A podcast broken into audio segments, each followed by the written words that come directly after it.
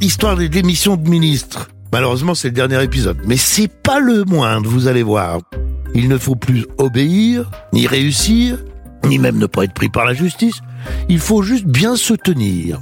Donc, dernière équation de notre série, aujourd'hui, choquant égale lynché. Une vie d'engagement ne se résume pas à quelques images. La responsabilité Je suis choquée du mauvais traitement qui est réservé aux femmes ministres. de ce genre de décision Je vais lui envoyer une bonne bouteille de la cuvée du redressement au président. hein. incombe à l'autorité politique, c'est-à-dire au ministre. Je suis Olivier Duhamel, bienvenue donc dans Démission avec un S et un point d'exclamation, le nouveau podcast produit par Europe 1 Studio avec le soutien du Club des juristes. Dernier épisode donc, les démissions morales. Jadis, la responsabilité des ministres n'était quasiment que politique. Au fil des années, elle est devenue judiciaire. Et voici que s'ajoute un nouveau cas, les démissions morales. Alors, premier cas de figure, la responsabilité devant les médias pour gaffe. Qu'un ministre puisse dire une énormité ou commettre un sérieux faux pas, ce n'est pas tout à fait une nouveauté. Mais les démissions étaient rares sous les républiques antérieures.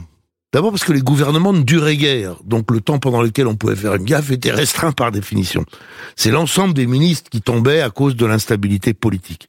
Et puis surtout, les ministres ne vivaient pas sous une surveillance médiatique, sociétale aussi intense.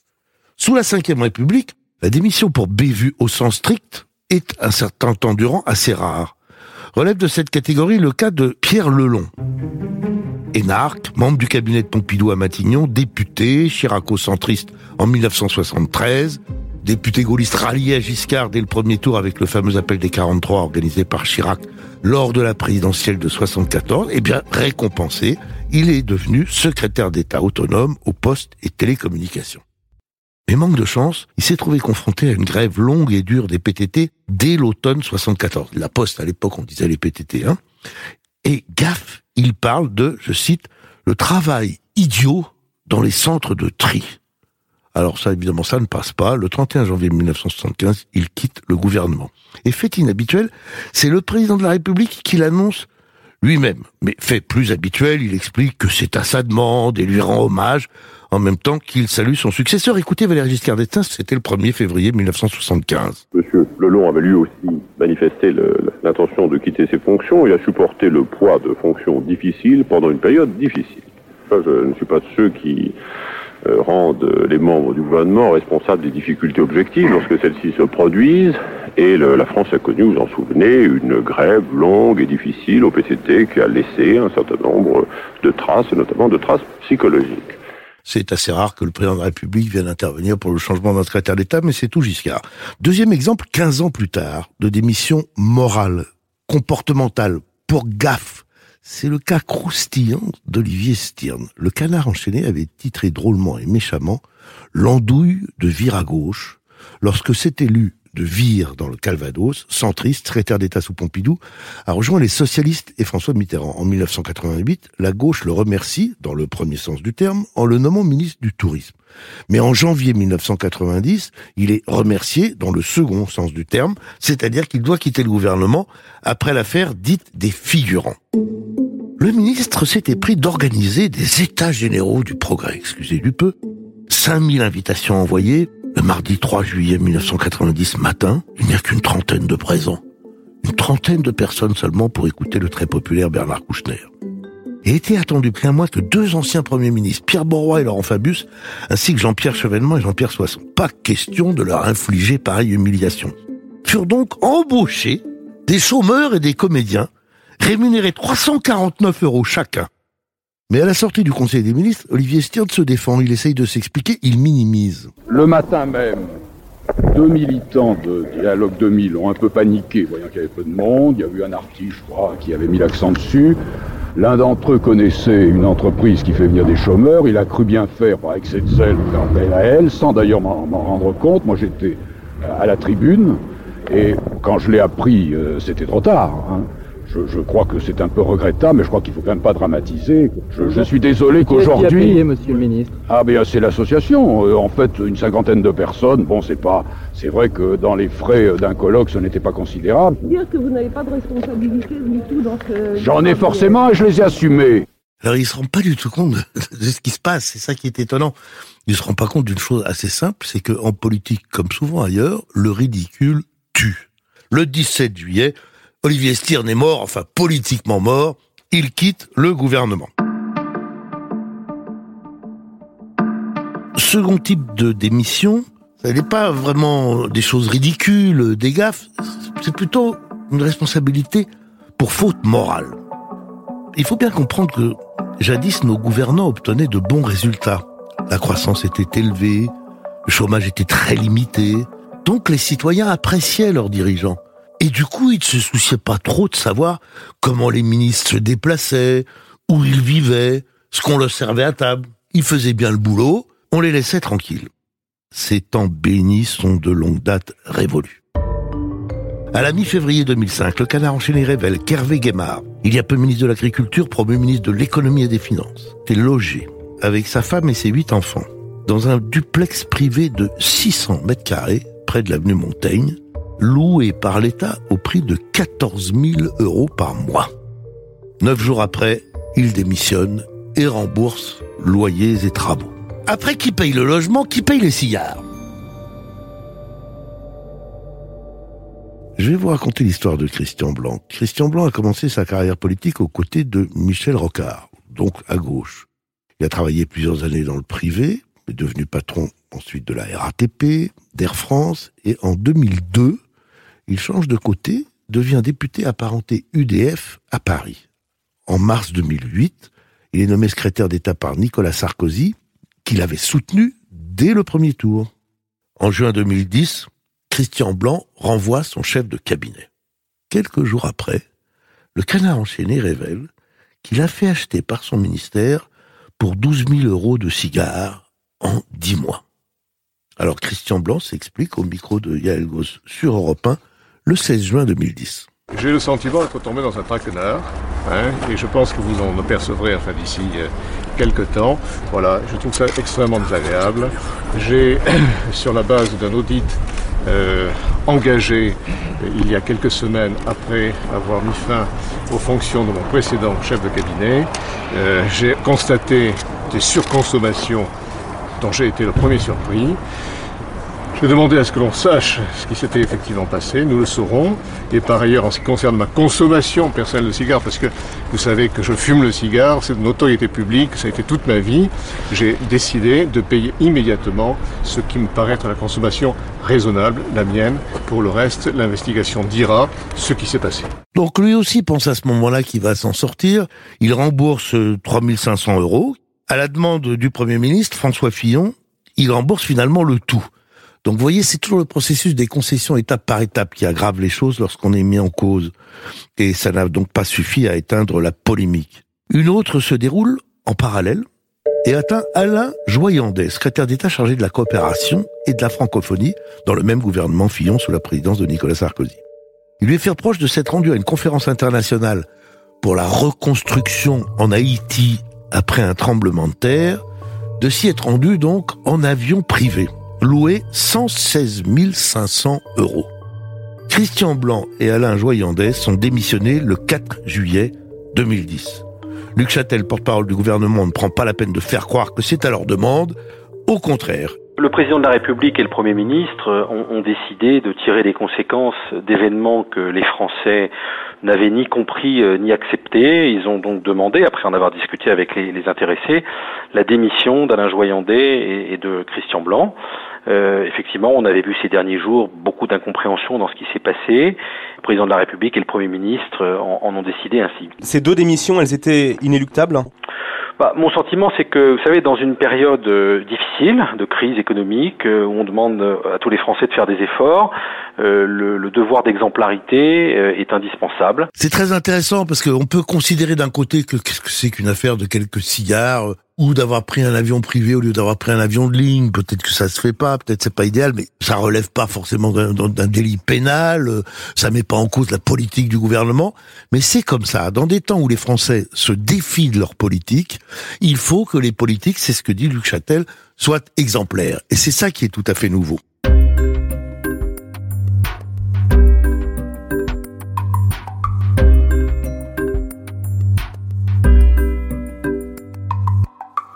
La démission la plus grave, la plus spectaculaire, la plus inscrite dans la mémoire collective est celle d'un ministre du budget pour fraude fiscale. Nul n'ignore l'affaire Cahuzac.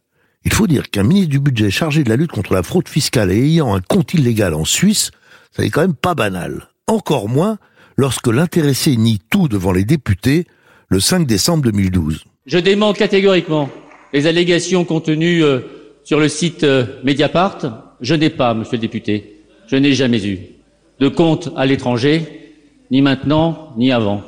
Je demande donc ces accusations et j'ai saisi la justice d'une plainte en diffamation car ça n'est que devant la justice, hélas, que les accusateurs doivent prouver la réalité des allégations qu'ils avancent.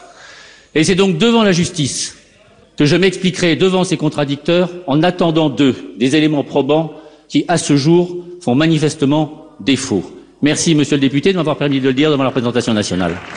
Mais justement, non, ça n'est pas que devant la justice. Ici, la mise en œuvre de la responsabilité n'a pas été le fait d'un juge, mais d'un média numérique, Mediapart, qui acquit grâce à cela sa fortune dans le double sens du mot. Ce qui reste étonnant dans cette affaire, comme dans d'autres, c'est l'absence de jugement, pour ne pas dire d'élémentaire jugeote, des intéressés. Comment accepter un ministère chargé de la lutte contre la fraude fiscale en plus, lorsqu'on a un compte bancaire en Suisse Cahuzac a payé. Comment accepter de rentrer au gouvernement lorsqu'on a employé ses filles en tant qu'assistante parlementaire et que plusieurs scandales ont déjà éclaté sur le même genre de motifs Bruno Leroux en fera les frais, alors qu'il occupait tranquillement les fonctions de président du groupe socialiste à l'Assemblée nationale, il n'aura été ministre de l'Intérieur de François Hollande que trois mois et quinze jours à la fin 2016 et au début 2017.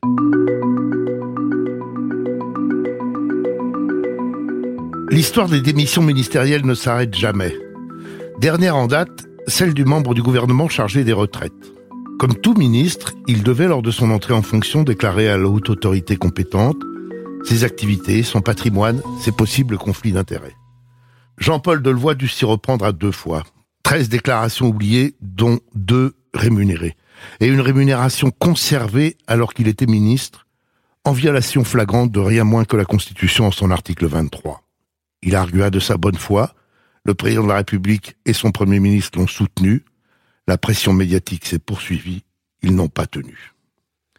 Le plus étonnant dans cette histoire, comme dans d'autres, mais plus que dans d'autres, est que des hommes politiques de qualité n'aient toujours pas compris qu'ils devaient respecter la loi, qu'ils ne pouvaient appeler à l'exemplarité sans se l'appliquer.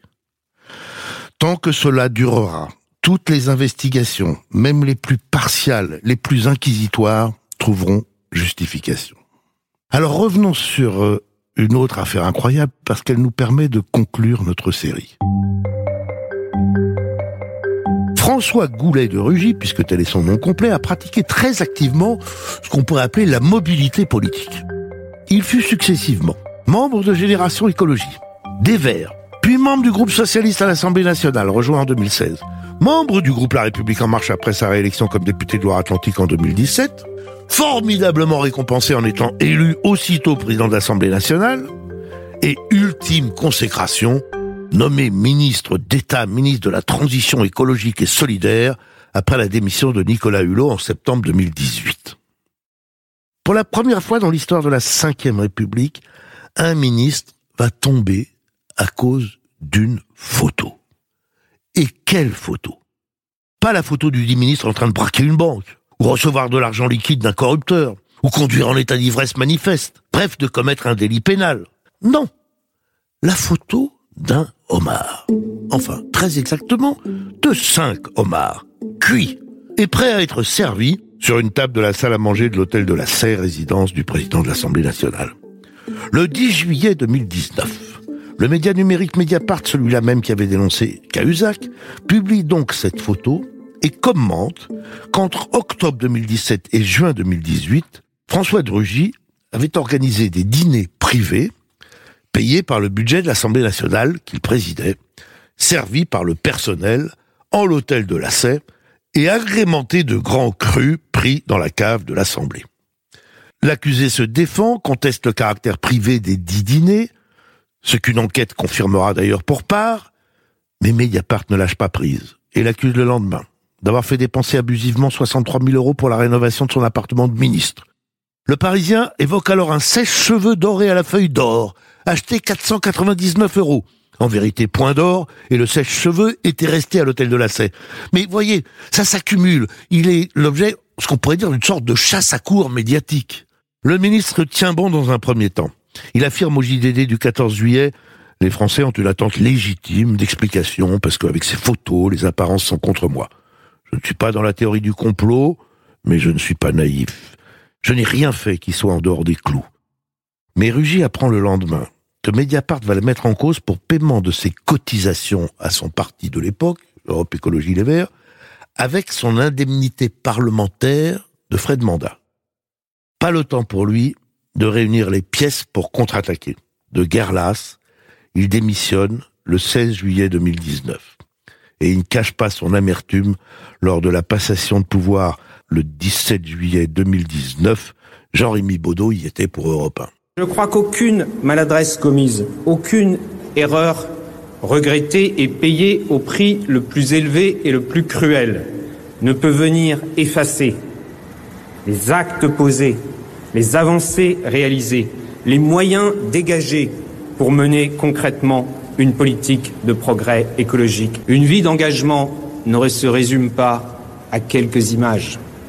Elle se juge aux actions et aux réalisations. Cette dernière phrase de François de Rugy, au moment où il quitte le gouvernement, elle est très très intéressante, parce que la vérité est exactement à l'opposé de ce qu'il dit. Une vie d'engagement ne se résume pas à quelques images, elle se juge aux actions et aux réalisations. Et eh bien justement, elle ne se juge plus aux actions et aux réalisations, ben justement, elle se résume à quelques images. L'incroyable affaire Rugy nous permet de conclure notre série sur les démissions. Cette affaire, chacun l'appréciera comme il l'entend, évidemment. Les uns aimeront l'investigation sans relâche à l'encontre d'un responsable public qui se doit d'être exemplaire dans tous les actes de sa vie. Les autres n'apprécieront pas le harcèlement mettant en cause tous ses comportements, parfois à tort, au moins partiellement, et sur des choses de peu d'importance, au lieu de l'évaluer sur son action ministérielle. Accordons-nous à tout le moins pour constater que désormais les personnes publiques ne sont pas seulement exposées à des procès judiciaires, mais subissent aussi des procès médiatiques. Et que dans les premiers, les vrais, les procès en justice, ils bénéficient de vrais droits de la défense. Présomption d'innocence, accès au dossier d'accusation, présence d'un avocat, instruction à charge et à décharge, au moins en son principe, temps judiciaire lent, procès public contradictoire, exigence de preuves pour condamner. Rien de tel ou presque dans le procès médiatique. Une délation anonyme de qui veut se venger. Une publication sans toujours demander à la personne mise en cause de s'expliquer avant d'attaquer. La reprise par tous les médias qui amplifie la mise au pilori. Temps médiatique de l'immédiateté qui condamne d'emblée. Et même si tout se terminait par un non-lieu ou une relaxe judiciaire, la sanction médiatique a déjà été prononcée, le mal irrémédiablement fait. L'on peut peut-être se réjouir, même certainement, que les juges et les médias soient indépendants et contrôlent nos gouvernants. Mais il est peut-être temps de s'interroger aussi sur la manière et de constater que du coup, la responsabilité politique des ministres n'a cessé de se dégrader. C'est-à-dire de moins en moins fondée sur des raisons politiques, de plus en plus comportementales, c'est-à-dire de plus en plus fondée sur la manière de vivre. C'est au cours du long travail de préparation de ce podcast que j'ai découvert cette dérive, ce changement de fond dans la pratique de la responsabilité des ministres, et que du coup, on peut peut-être en souligner les ultimes conséquences. Premièrement, tout cela dissuade nombre de nos concitoyens d'entrer en politique. Si cher peut devenir le prix à payer. Les meilleurs iront donc ailleurs. Deuxièmement, à l'arrivée, le débat public s'intéresse de moins en moins aux questions de fond, préférant s'attarder sur des figurants, des cigares et des homards. Troisièmement, se répand à tort l'idée que nos femmes et nos hommes politiques sont presque tous corrompus, alors qu'il ne s'agit que d'une infime minorité. Décourager les vocations politiques, dégrader le débat public, difficile de penser que la démocratie y gagne.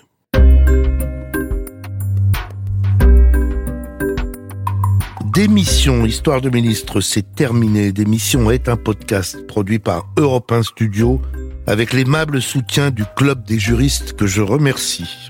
À la préparation, Capucine Patouillet.